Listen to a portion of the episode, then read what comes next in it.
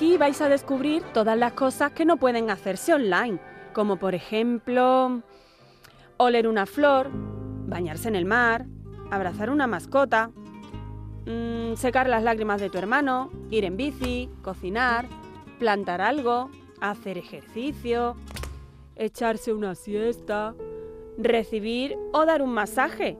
¿Lo pilláis? Los niños miraban con cara de sorpresa. Venga, chicos, que no es tan complicado. La tecnología está muy bien, pero sentir y usar los cinco sentidos es aún mejor y a veces se nos olvida.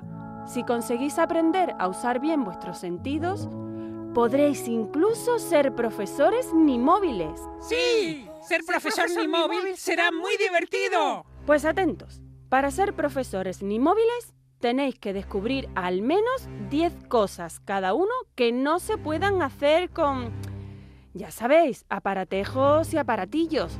Así que necesito que me traigáis muchas formas de disfrutar sin pilas. ¿Eh? Sin ayudas, sin engaños, sin aparatejos. ¿Eh? Sin cables, sin teclados, sin enchufes. ¿Eh? Sin móviles, Tassi. Will you hold the line? When every one of them is giving up and giving in, tell me, in this house of mine. Cinco y seis minutos de la tarde es una recreación que hemos hecho de los atrevidos de Elsa Punset en la isla de los Nimóviles.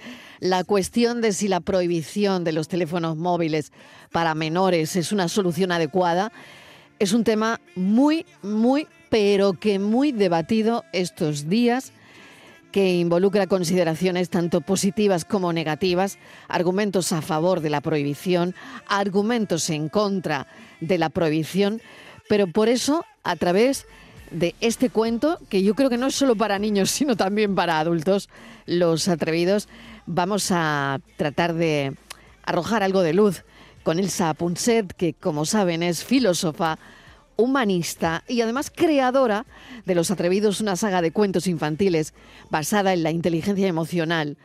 Y ha publicado este libro en el que habla de la importancia de recuperar la vida real. Pero no solo los niños, la vida real la tenemos que recuperar también nosotros, los adultos. Elsa Punset, bienvenida, gracias por acompañarnos en la tarde. Gracias a, vos- a vosotros, Marilo. Estoy encantada de estar aquí y me ha encantado esta pequeña dramatización que habéis hecho de los atrevidos. Estaba genial. Estaba Oye, pues bien. Elsa, esto, esto apunta a maneras, ¿eh? porque creo que este libro dramatizado, vamos, es una sí. maravilla igualmente. ¿eh? Bueno, es verdad que además los personajes de los atrevidos, que es eh, una, una niña y su hermano pequeño Tassi y su mascota y, y una gaviota que es su entrenador emocional, son graciosos, son divertidos, hacen chistes, se lo pasan bien y la verdad es que me, me ha gustado mucho escucharles. Pero fíjate, te Bueno, estaba escuchando decir algo que creo que has puesto el dedo en la llaga. Que es que aprender a educar a nuestros hijos en lo digital, ¿no? que es como, como el desafío que tenemos por delante, como les educamos en todo, pero en eso no hemos entrado. ¿no? Mm. Fíjate, ¿quién lo hace? Lo hacen los adultos. Tú cuando te despiertas por la mañana, Mariló, y, y todas las personas que nos están escuchando que lo piensen, ¿cuánto tiempo tardas en mirar una pantalla? Tú te despiertas. ¿cuánto tiempo tardas? Nada, porque me despierta el despertador del móvil, lo, pre- lo primero que hago es apagarlo. Exacto. Entonces, claro, es- eh, la pantalla es lo primero que veo, antes que la cara de mi pareja. Claro. Claro, una, una Mm. tercera parte de personas, de adultos, am, la miran en cinco minutos después de despertarse. Mm. No han pasado cinco Mm. minutos y ya la han mirado. Ah, y el resto tardamos ah, unos 20 minutos, pero si no nos despierta el móvil, porque si no es lo que tú dices, la tentación es inmediata, ¿no? Pasamos el equivalente a 34 años de nuestras vidas mirando pantallas. Eso es lo, que, lo que pasa, porque al final Claro, si incluyes televisión, teléfono, ordenadores, lectores electrónicos, te puedes pasar la mayor parte del día mirando una pantalla. Y nosotros somos los que educamos a nuestros hijos. Pues, ¿qué les estamos enseñando? Sí, sí, sí, totalmente, totalmente cierto. Es verdad que cuando eh, pones, eh, bueno, los pones así, mm, hay que recapacitar, ¿no? No sé si Claro. esta vida que estamos viviendo, Elsa, está aburriendo un poco a nuestro cerebro. Mm, lo que lo está es sobreestimulando. Pero también tienes razón, es, es- es- por una parte hay esta sobreestimulación de la distracción constante, ah, nos está costando, nos estamos volviendo como muy impacientes y con muy poca capacidad de aburrirnos, que gran parte de la creatividad humana está en el aburrimiento, está en dejar la mente como flotar, ¿no? Eso lo estamos, lo estamos perdiendo. Pero mm, además, realmente lo que sabemos es que estas pantallas pues, nos pueden hacer más irritables. Por ejemplo, tú le das a un niño una pantalla cada vez que está aburrido o que está triste o que está enfadado, que es lo que hacemos muchos ¿Qué es lo padres. que hacemos? ¿Qué es lo que hacemos? Claro, y es lo que hacemos nosotros. ¿Qué es lo que no está aprendiendo este niño? No está aprendiendo a regular esas emociones. Necesita siempre que algo externo le distraiga.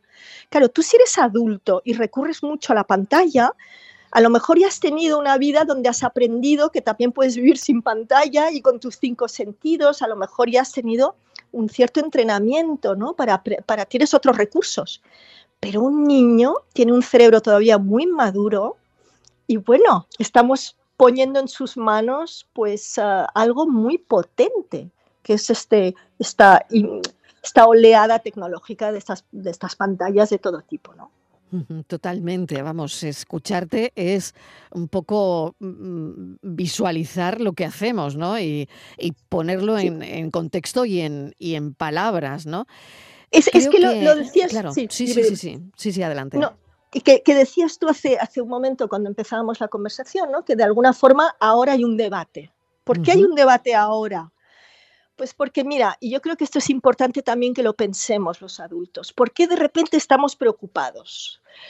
Pues porque es muy reciente esta tecnología. Yo siempre digo que hemos sido, y sobre todo nuestros hijos, son los, los conejillos de India, ¿no? De alguna forma, de una tecnología que ha tardado muy poco tiempo en implantarse. Si tú piensas, otra gran oleada tecnológica hace unos 150 años fue la electricidad.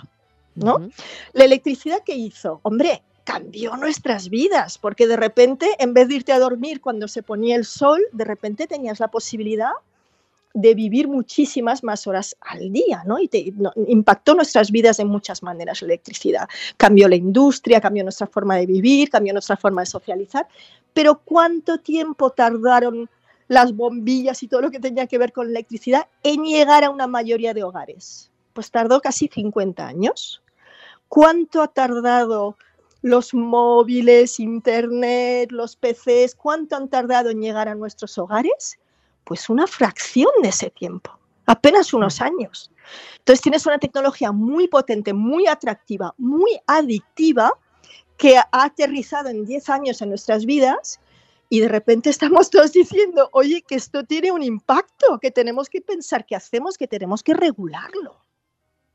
Claro, es que esto nos está pasando a todos. Yo, eh, por lo que veo y por mi experiencia también con, con mis tres hijos, pues uno que ha nacido en el 2000 y otro en el 2007, veo que hay una diferencia entre los que han nacido ya digitales. Eh, Exacto. Totalmente. Mm, hay una diferencia, aunque haya siete años entre, mm, pues de, de horquilla, hay una diferencia brutal, ¿no? Y por otro lado también los padres no sé si estamos obligados a reeducarnos también, porque Exacto. Eh, estamos tratando de educar a nuestros hijos cuando nosotros necesitamos esa reeducación y cuestionarnos cómo usamos la tecnología, que lo digo por mí. Claro, no, no, lo dices por ti y lo dices por absolutamente, yo creo que la inmensa mayoría de adultos que estamos, eh, bueno, vivos ahora mismo en esta, en esta época, ¿no? Y es complicado, pero también es un desafío. Yo, realmente pienso que educar, y, tú tienes, me has dicho, tres hijos, ¿no? educar es una aventura, pero es una aventura que es muy creativa porque te obliga a replantearte cómo has vivido tú. Tú cuando educas a tus hijos dices, mira, estos valores que me han enseñado a mí me han servido y estos otros no tanto. Y yo creo que de forma muy consciente, a veces no somos tan conscientes, pero yo creo que es bueno hacerlo de forma consciente, decir, esto sí, esto no a esto le voy a dar mucha importancia, esto a lo mejor yo no lo tuve en casa, pues lo voy a hacer para mis hijos. ¿no? Con, las nuevas tecnologías no tenemos ninguna experiencia, nunca nos han educado en eso, somos sabes que a nuestra generación la llaman inmigrantes digitales, ¿no? Llegamos como, los otros son nativos digitales, nuestros hijos, nosotros no. Y entonces, muy a menudo nuestros hijos pueden decir, ah, pues tienen prejuicios nuestros padres, a lo mejor, ¿no? Si, si les decimos, oye, no tanto móvil, o... pero yo creo que hay que ser, hay que tener un poco de mano izquierda y hay que estar dispuesto tú a hacer, tú sabes lo de la dieta digital, ¿lo has, lo has hecho alguna vez? No, no lo he hecho, lo sé, pero no lo he hecho. Pero es, eh, eh, no, lo, no, lo, haces, ¿sabes por qué? Porque es mm. adictivo el teléfono. Claro, eh, porque claro es que, lo es, claro que lo es. Entonces es muy difícil, pero es tan importante pensar que los humanos somos seres de carne y hueso. Nos relacionamos los unos con los otros mirándonos a los ojos, escuchándonos. Tú sabes que nuestros hijos les están pasando cosas buenas con la tecnología, pero cosas malas también, ¿no? Por ejemplo, cuando tú quitas los móviles de un aula, no solo mejoran los rendimientos académicos porque se concentran más en lo que están haciendo ¿no? en ese momento, um, y por razones que ni siquiera entendemos muy bien, pero es que las relaciones entre niños en las clases mejoran. Y una de las razones, ¿tú te has preguntado alguna vez por qué la gente es tan cruel por redes sociales, por ejemplo? ¿Por qué se dicen cosas que mm. nunca se dirían cara a cara? Me lo pregunto muchas veces y creo que en parte también puede ser por el anonimato, porque no tienes a la persona delante. Exacto, exacto. Es anonimato, es decir, hay un punto de cobardía, pero hay un punto de empatía. Es decir, los humanos, para comunicarnos, Mm, nos contagiamos las emociones físicamente. Cuando nos miramos a los ojos, cuando nos enfadamos con alguien, vemos su reacción, por ejemplo, ¿no? Vemos que le estamos haciendo daño de alguna manera.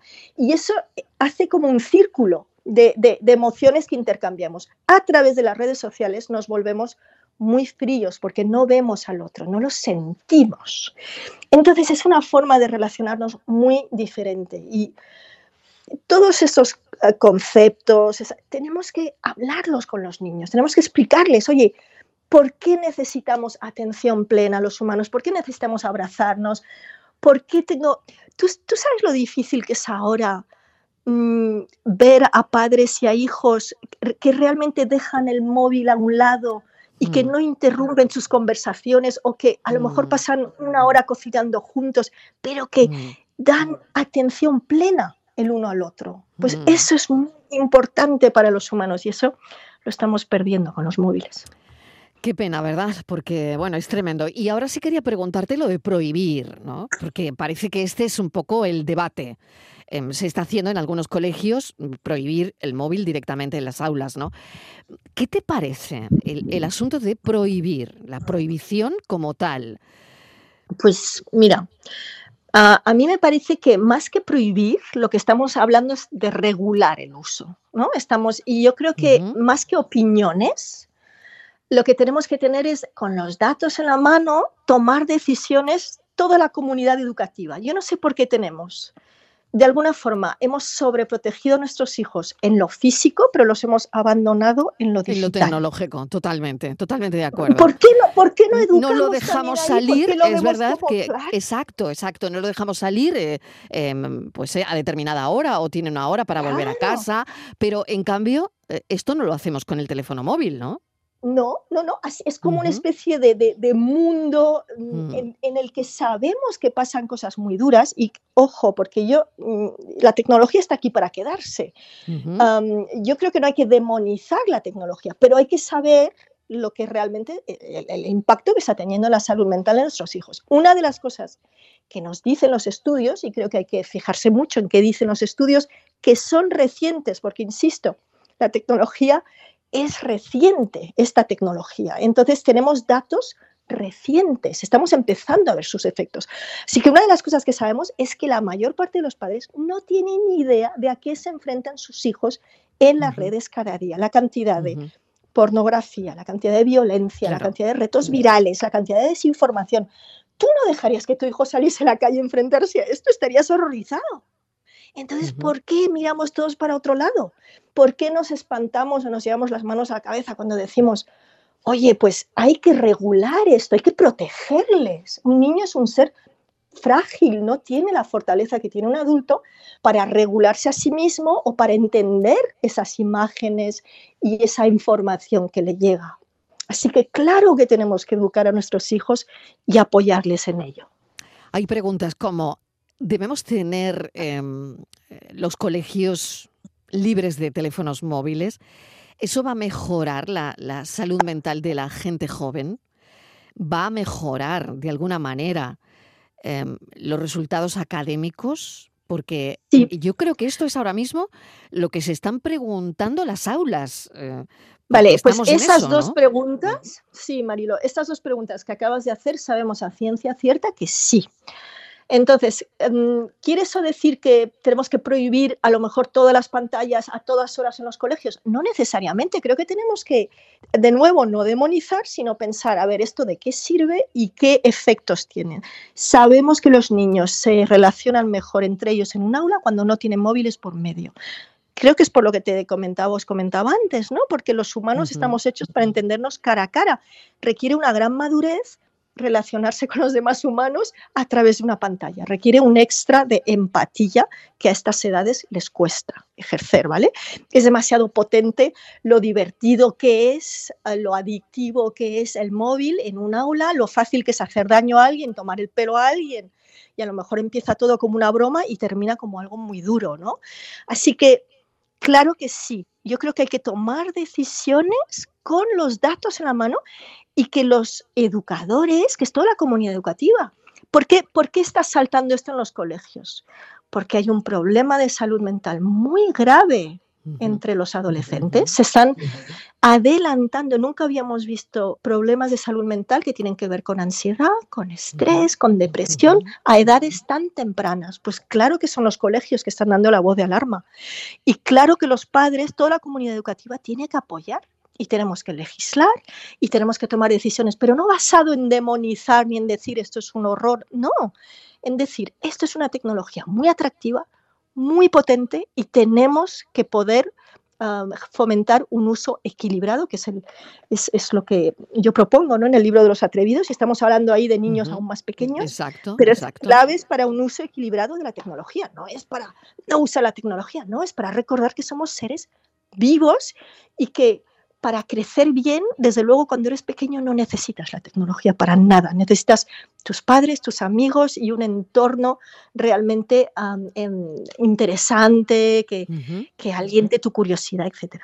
Pero fíjate, hablabas Mm, Sí, sí, no, adelante, adelante. Simplemente un, un- un- Ujú, un punto más, ¿no? que me parece muy importante.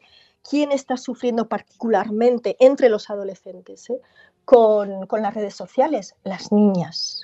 Las niñas están teniendo muchos problemas de salud mental ah, por todo lo que supone redes sociales, lo que supone las horas vacías perdidas intentando alcanzar un, ¿sabes? Un- intentando parecerte a personajes que la mitad no son ni reales y es que aunque lo fuesen, ¿no? Es que no, que, que realmente les ponemos unos ejemplos y unos modelos a estas niñas en redes que son, que son durísimos. Que es una barbaridad, que es una auténtica barbaridad.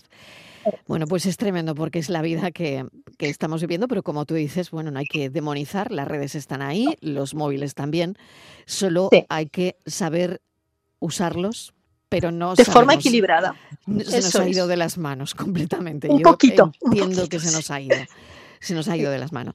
Hago una pregunta personal, eh, Elsa. ¿cómo, ¿Cómo te educaba a ti tu padre? Porque, bueno, Eduardo Punset, fíjate, ¿no? Que mm, tanto le echamos de menos y, y que él hablaría tanto de esto, ¿no? De, de tecnología y, y de este, y de este, y de este mundo, ¿no? Tan, tan así que tenemos, ¿no? Eh, ¿cómo, ¿Cómo era eh, su educación, Elsa? Uf. Pues desde luego la tecnología no existía cuando yo era pequeña, así que eso, y yo a veces lo recuerdo con los superconectados que estamos ahora. y yo que vivía en- en- sola de- desde una edad muy temprana porque iba a un internado y luego en la universidad fuera. Fíjate que llamaba a mi casa los sábados por la tarde a una cosa que se llamaba cobro revertido, que ya no debe ni existir.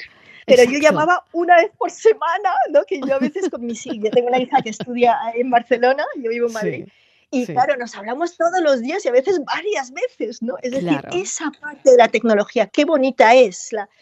Y, y yo creo que cuando los padres dicen uso equilibrado de la, de la tecnología, no solo es eh, limitarlo, Marilo. También es enseñar Mm. al niño a usarlo de una forma menos pasiva, mucho más activa. Pues vamos a llamar a la abuela, vamos a hacer un FaceTime con la abuela, Exacto. o vamos a hacer un viaje por el mundo con Google Earth, o vamos, ¿sabes? Realmente hay muchas cosas buenísimas que descubrir a través de una pequeña pantalla, pero eso también es educar en el buen uso de la tecnología, ¿no?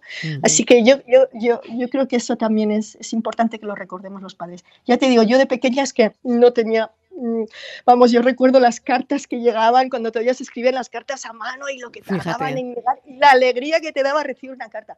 Era un mundo más lento. Nuestros hijos ahora viven en un mundo que nos está desquiciando un poco a todos por la velocidad que tiene y creo que es fundamental que les recordemos que son seres de, de- de- de carne y hueso, ¿no? que necesitan oler una flor, que necesitan contactar con la naturaleza. Uno de los problemas, por ejemplo, para los padres que nos estén escuchando, ¿no? que tienen los niños pequeños con la tecnología, es que no duermen suficiente, Eso que es. cada vez hacen menos ejercicio. No, tienes que ejercitar tu cuerpo, tienes que salir al parque, tienes que abrazar un árbol, tienes, tienes que Ujú. sentir la lluvia.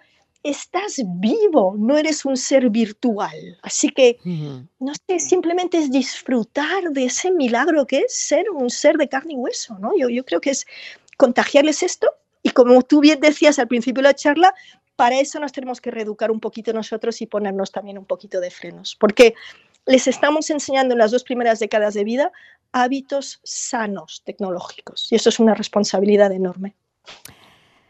Elsa, muchísimas gracias por la charla, la conversación tan interesante y recomendamos los atrevidos para, eh, yo creo que para todos en la isla de los Nimóviles, con ilustraciones muy bonitas de Esther Garay.